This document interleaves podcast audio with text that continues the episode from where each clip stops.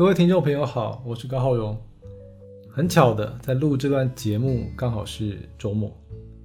周末是许多人休息的日子，可以好好静下心，或者是调配出一些我们在工作期间一直想要腾出来的时间，去做那些我们想做的事情。最近有一个自媒体，他推出了一个逃离北上广的活动，我不知道你知不知道这活动。简单说，就是那个媒体提供了三十张的机票给北上广的朋友，然后在一定时间内，只要你到机场，你就有机会拿到这张机票，飞离这个地方，去一个你可能没有去过的地方。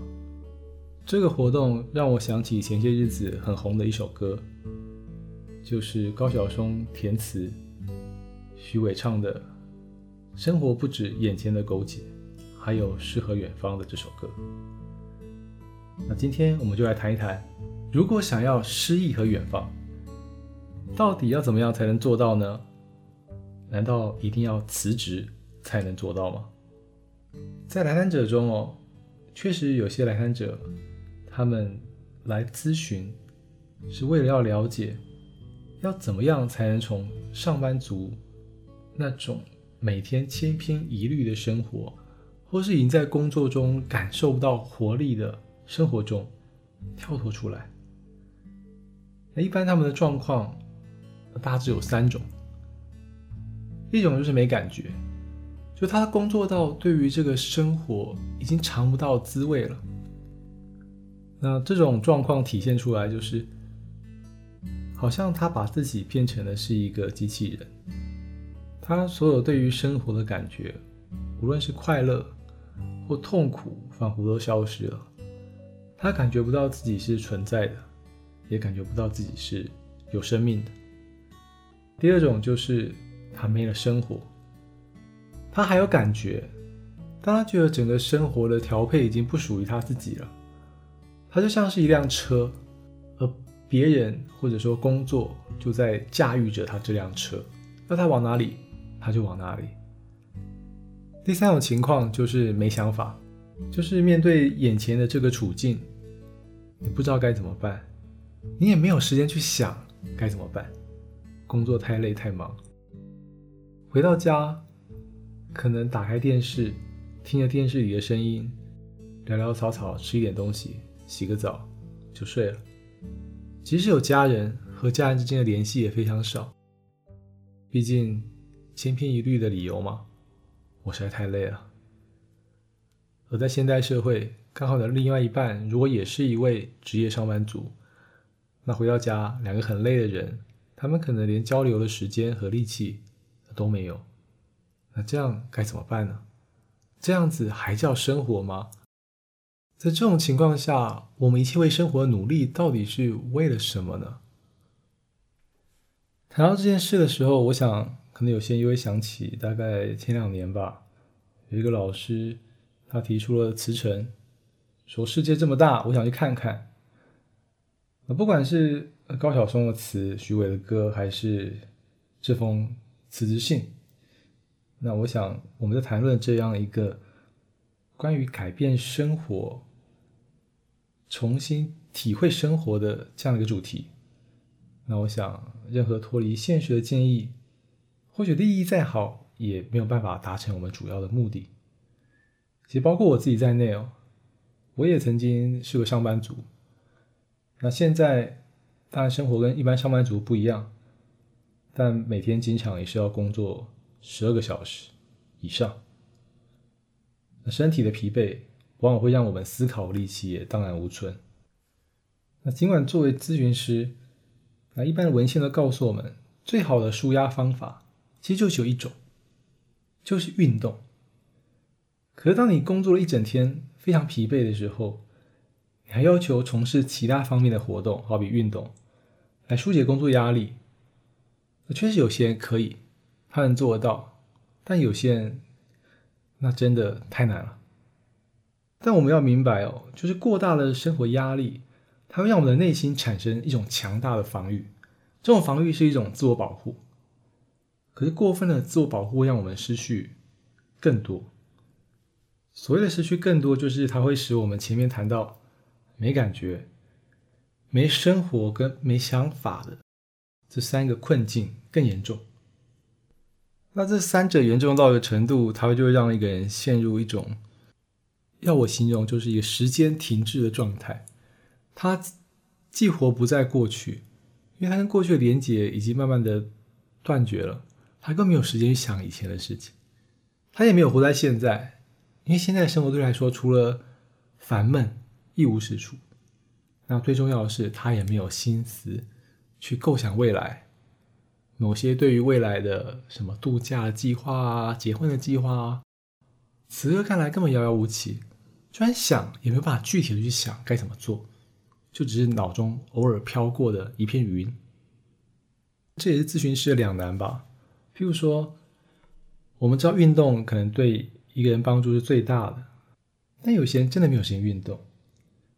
譬如我看过这样的一个来访者，他跟妻子两个人家里都还有一个很小的孩子，那工作以外呢，两个人还得牺牲睡眠时间去照顾孩子，配合孩子的作息。这样一来，要通过运动或通过其他额外的活动来疏解工作压力，那某个程度上，这是一个非常不切实际的建议。所以面对压力呢，我们可以从两个角度去看，譬如我们通过运动或通过什么才艺啊或其他方式。那这一类的建议，它就像是用所谓加法的方式提供的建议，就是在来谈者已有的生活规划中插入新的额外的计划来疏解压力。那这个方式不是不好，但它有个缺点，就是来访者必须对自己的意志力要求比较高，他才有办法在很疲惫的状态下，还让自己坚持去做另外一件事情。那另外一方面，就像我前面提到的，如果本来工作就已经有些绩效难以达标，就他本身可能工作上压力很大了，他光是应付工作上面的要求就来不及了。那如果你现在再给他一个新的要求，譬如说每天去跑步十五分钟啊什么的，那如果连这个额外的要求也达不到，那是不是更打击这个人的自信心呢？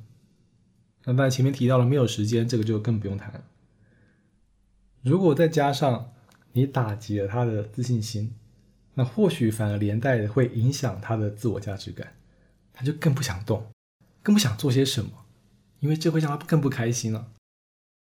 所以有的时候，对于所谓的减压，也许我们应该试看看用减法的角度来思考这个问题。其实就很像做生意，你放眼未来，积极投资很重要。可是有的时候，如何节流，如何聚炼你的能量，那也是非常重要。于是在一个人他本身能量正是很萎靡不振的时候，你要怎样让他通过充分的休息，蓄积好能量，重新站起来，那就显得特别重要。这边我要强调的就是，我并不是否定运动对疏解压力的成效。因为一直到二零一四年的研究报告都显示哦，运动确实还是舒压最好的方法。只是我们需要在工作中先用减法来调节我们的体力和心力，然后保有在工作时间以外能够采取加法舒压的这样的一个可能性跟空间。而且，其实今天我们在谈所谓的运动舒压或者运动减压，我们去理解这个运动不是动一动。它是有一个呃研究的一个标准。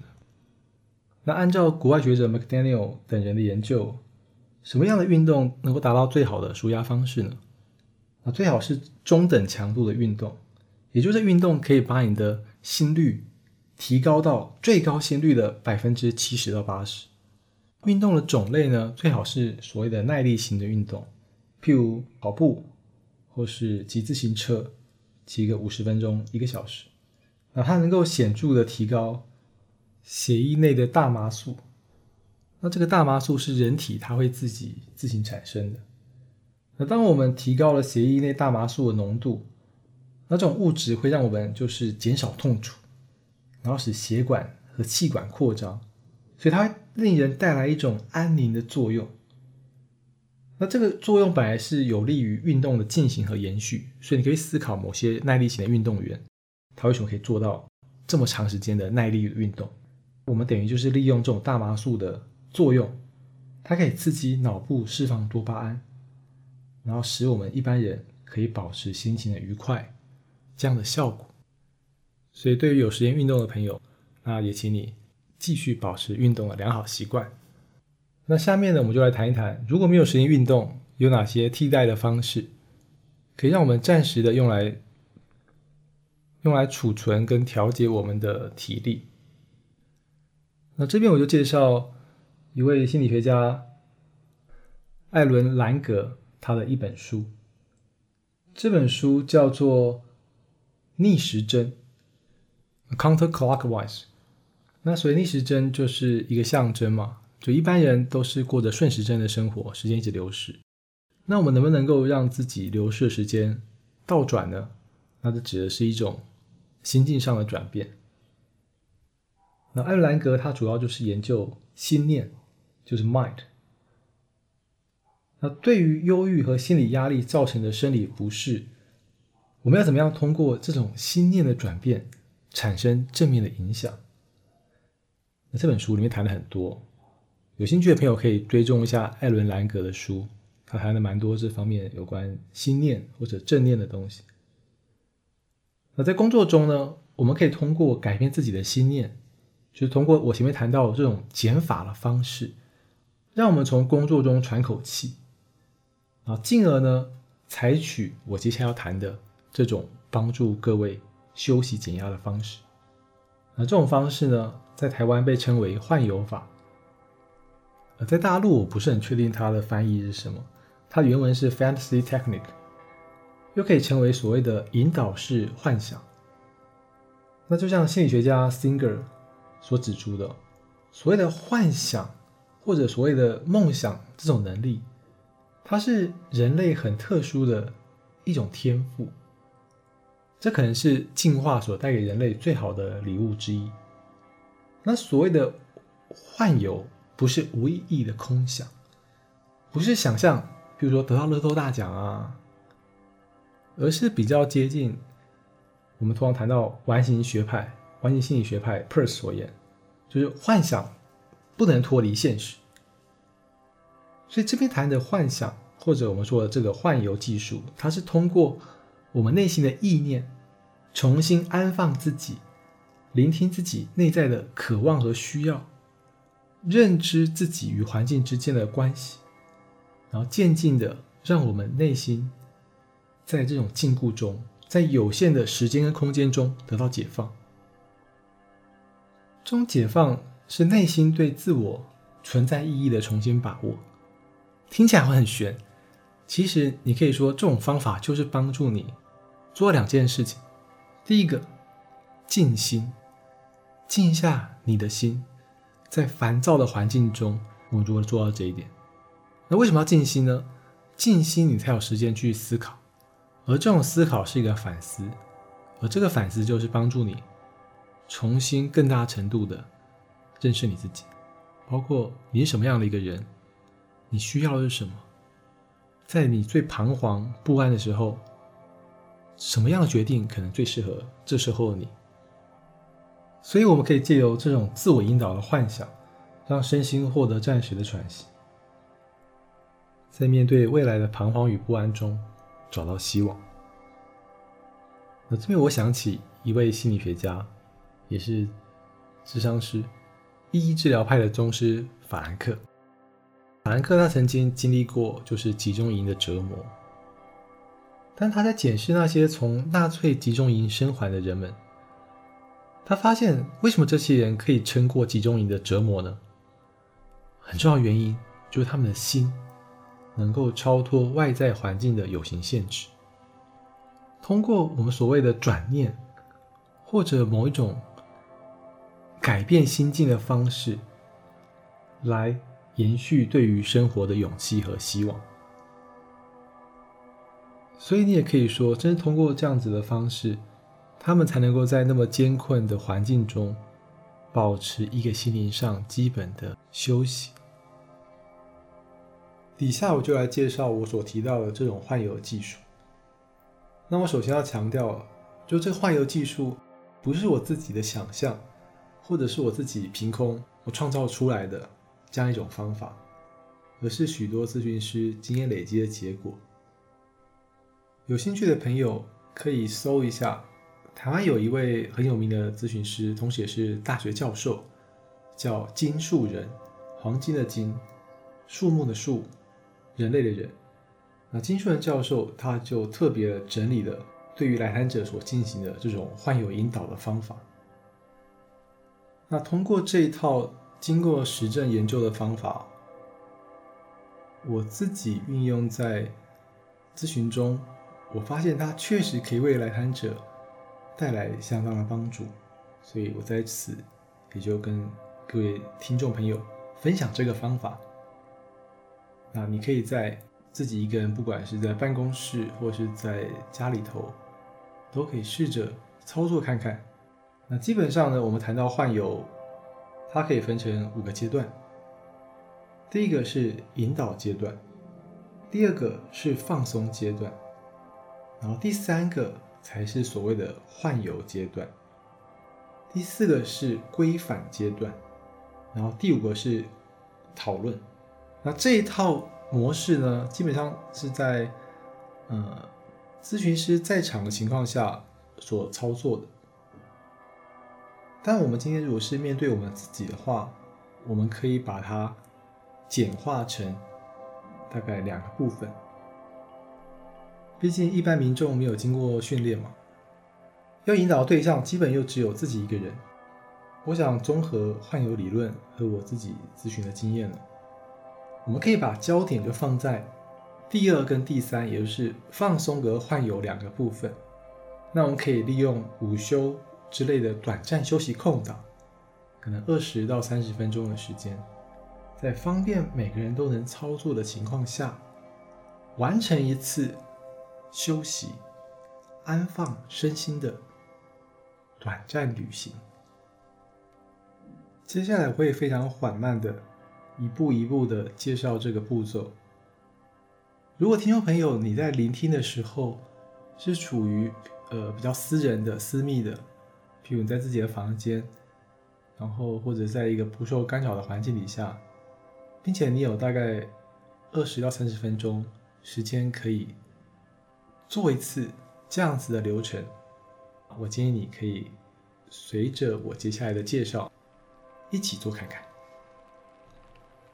首先谈到放松，放松的第一个药物呢，我会建议各位听众朋友，你必须要选择一个比较安静，大概二十到三十分钟不受干扰的地方。不得不说，当我们在进行某些身心灵方面的活动，还是要有一个比较安静的、舒适的场合会比较好。那有的时候也许现实上没有办法找到。但尽量选择这样的场合，可以让我们放松和换油的进行效果更好。那第二个呢？当我们找到一个这样的地方，我们需要让自己靠在一个可以完全伸展四肢、支撑身体的这样一个地方，譬如一张很舒服的椅子上。或是你的床上，就可以达成这样子一个基本的配置。如果你现在已经整个人躺在椅子上，或躺在床上，那接下来呢，请你放松自己的眼睛，合上双眼，集中你的视线焦点在黑暗中的一个点。接着呢，做一个很长。很慢的深呼吸，然后慢慢吐气。就是你吸气，你要感觉已经吸到不能再吸了，再把它吐出去。然后吐气，你感觉你已经吐到不能再吐了，你再重新吸气。然后这个吸气和吐气的频率最好一致。所以你可以在心中去计算，数四个拍子，或是八个拍子，慢慢的数，慢慢的吸气，慢慢的吐气。你要一直做这样一个吸气和吐气的动作，同时你要告诉自己，接下来这几分钟，我只要专注放松就好了。每当你开始想起工作或其他的事，你要赶快告诉你自己，接下来这段时间。我只专注做放松这件事情就好了，然后持续的深呼吸，持续的慢慢吐气。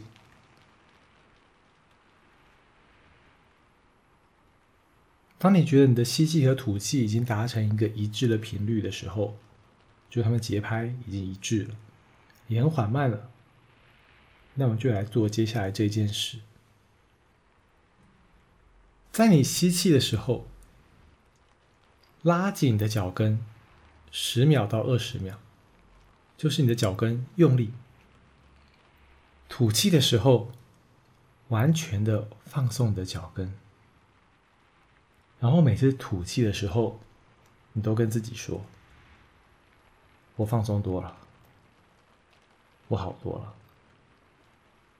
然后接下来同样的呼吸。深呼吸，但呢，我们不再用脚跟出力，我们改成拉紧手指。你可以完全的摊开你的手指，用力十秒到二十秒，然后在吐气的时候跟自己说：“我放松多了，我舒服多了。”脚跟操作之后，接着是手指。那操作的时候你不要心急，你可以做好几次。当你感觉手指也放松了之后，我们再接着操作身体的其他部位：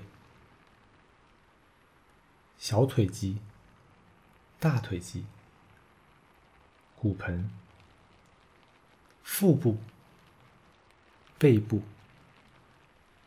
颈部、面部，或是你的头部等等，任何你觉得特别紧绷，任何在你某些部位放松之后，你感觉到其他还没有放松的部位，都用同样的方式，在吸气、吐气之间拉紧它们，然后放松它们。完成之后。扫描一下自己的身体，用你的心，还有哪里是紧张的？如果你做完了一轮之后，感觉背部还是很紧张，那就再针对背部做几次吸气拉紧、吐气放松的动作，然后记得节奏要一致，然后要慢，然后在每次吐气的时候都跟自己说话，告诉自己。我放松多了，舒坦多了，好多了。当我们完成全身放松的动作之后，请你不要继续躺着，或是整个人紧靠在椅子上，而是静坐起来。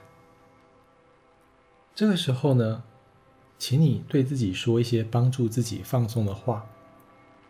有些人可能会祷告。有些人可能会读一首诗，或者是一段自我勉励或激励的话。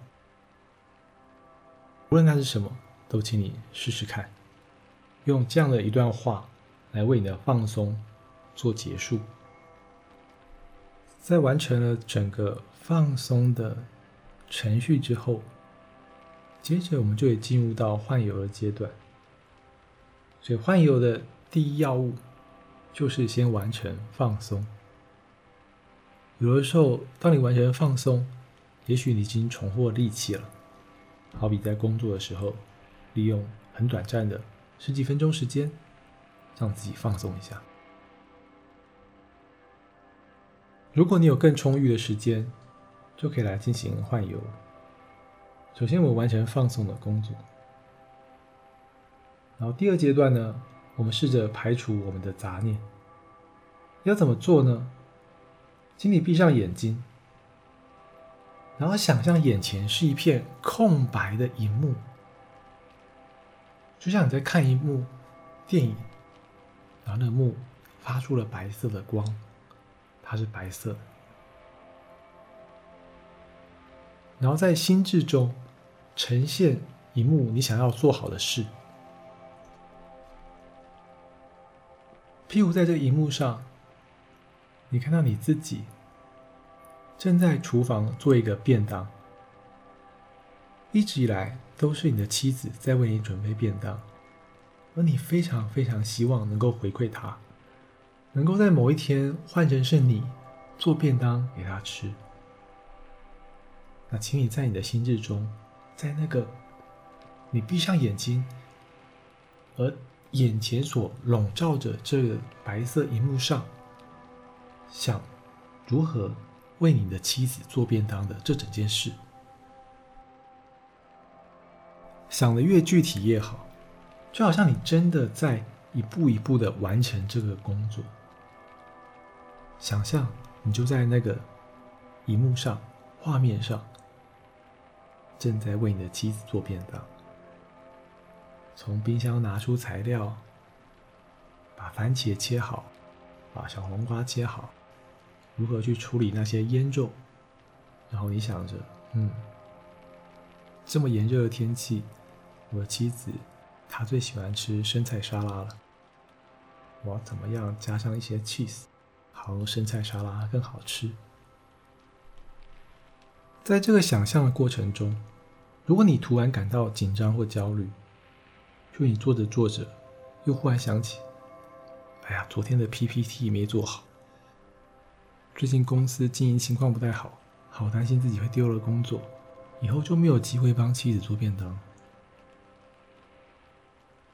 在这个想象的中间，如果你感到紧张或任何的焦虑，请你回到原点，回到一幕一片雪白的原点，重新。让自己再一次进行放松的程序，然后重新让你的心智进入整个活动的想象。所以，当你再一次的放松之后，荧幕上又开始播放你所想象、一直想要做、想要完成那件事情。好比我前面提到的，帮妻子做一个便当，或者你可能是在想象。可能三天之后，长官要你做的一场演讲，你很紧张。可能是你不知道该不该迎接下一个孩子的到来，而你感到紧张。那么你可以想一想，你如何去准备这场演讲？而演讲进行的过程中，可能是什么样的情况？你可能可以想一想，在产房外头的你是什么样一个情况？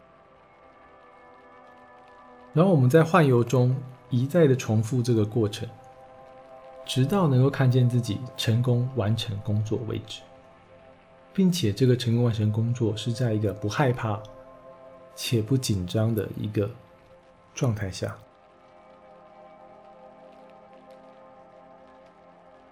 到这里，整个放松以及换游的工作就结束了。其实换游技术有点像是我们在看戏剧作品，或是阅读小说。有的时候，我们可以通过移情于当中的角色，譬如跟着角色一起悲喜啊、快乐流泪，那仿佛在角色被拯救的同时，我们也得到了拯救。当某些人活得比我们潇洒，我们对他的崇拜，那也是无以复加的。而这一切其实都是一种信念的想象，想象我们可以跟他一样。那既然我们可以通过别人去完成我们的想象，为什么我们不能通过自己去完成我们自己的想象呢？那幻游技术就是建立在这样一个基本的前提上。那其实幻游的相关应用很广哦，譬如 Moreno 他的心理剧，或是 Satir 的角色扮演，其实它都蕴含着人通过想象，通过角色扮演这样的一个方式，他重新认识自我，然后看清自己的问题，并且从这个扮演的历程中找出在现实中解决问题的方法。那为什么要通过幻游这样的方式，或是角色扮演，或是心理剧这样的方式呢？很重要一点就是心理压力、不安、焦虑的另外一面，其实正是所谓的压抑。压抑使我们没有办法扮演真实的自己，或者将自我中重要的部分，我们过分的想要操控它、控制它。可是这会让我们自己。以及生活中和我们息息相关的一切，都变得不自在了。而这种不自在，又会反过来让我们自己感觉受到了很大的限制。而这种限制，最终会让我们失去了对于生活的感觉，就好像一切都不再自由了。但我们却忘了，自由的钥匙，它是掌握在我们自己手上。所以，当我们配合这个外在世界在工作活动的时候，积极的方面，我们配合这个世界，我们变得更有道德感，更有纪律。但当纪律和道德感的追求走过了头，那就会变成是一种压抑和限制。那最后回到我们第一段所说的，我们应当保留一些力气。也就是做完减法之后，我们还需要做加法嘛？所以，当我们前面经历了放松和换油这些减法的方式，储备了力气之后，那接下来就是时候去从事有益身心的加法活动，比如去运动啊，去做那些你想要做的才艺，上那些你想上的课。然后，重点是这是一个有弹性的过程。有的时候我们需要加法，有的时候我们需要使用减法，然后在加减之间维护我们的心理健康，抵御压力，并且有效的舒缓压力。生活不容易，我们真的需要多一点方法。那我希望今天我所分享的方法，能够真的帮助到你，暂时的解决当下。难以排遣的压力、不安和焦虑，在这个越来越讲求效率的世界，也许我们需要的不是更多增进效率的方法，因为这些方法已经够多了，甚至可能太多了。反过头，也许我们在这个时候更需要学会如何放松。慢活的这些方法，因为前者也许可以帮助我们更早的追求到我们生活上的物质上的目标，但后者才是让我们有足够的健康去享受这些成果最重要的要素。今天节目就进行到这里，我是高浩荣。下次见喽，拜拜。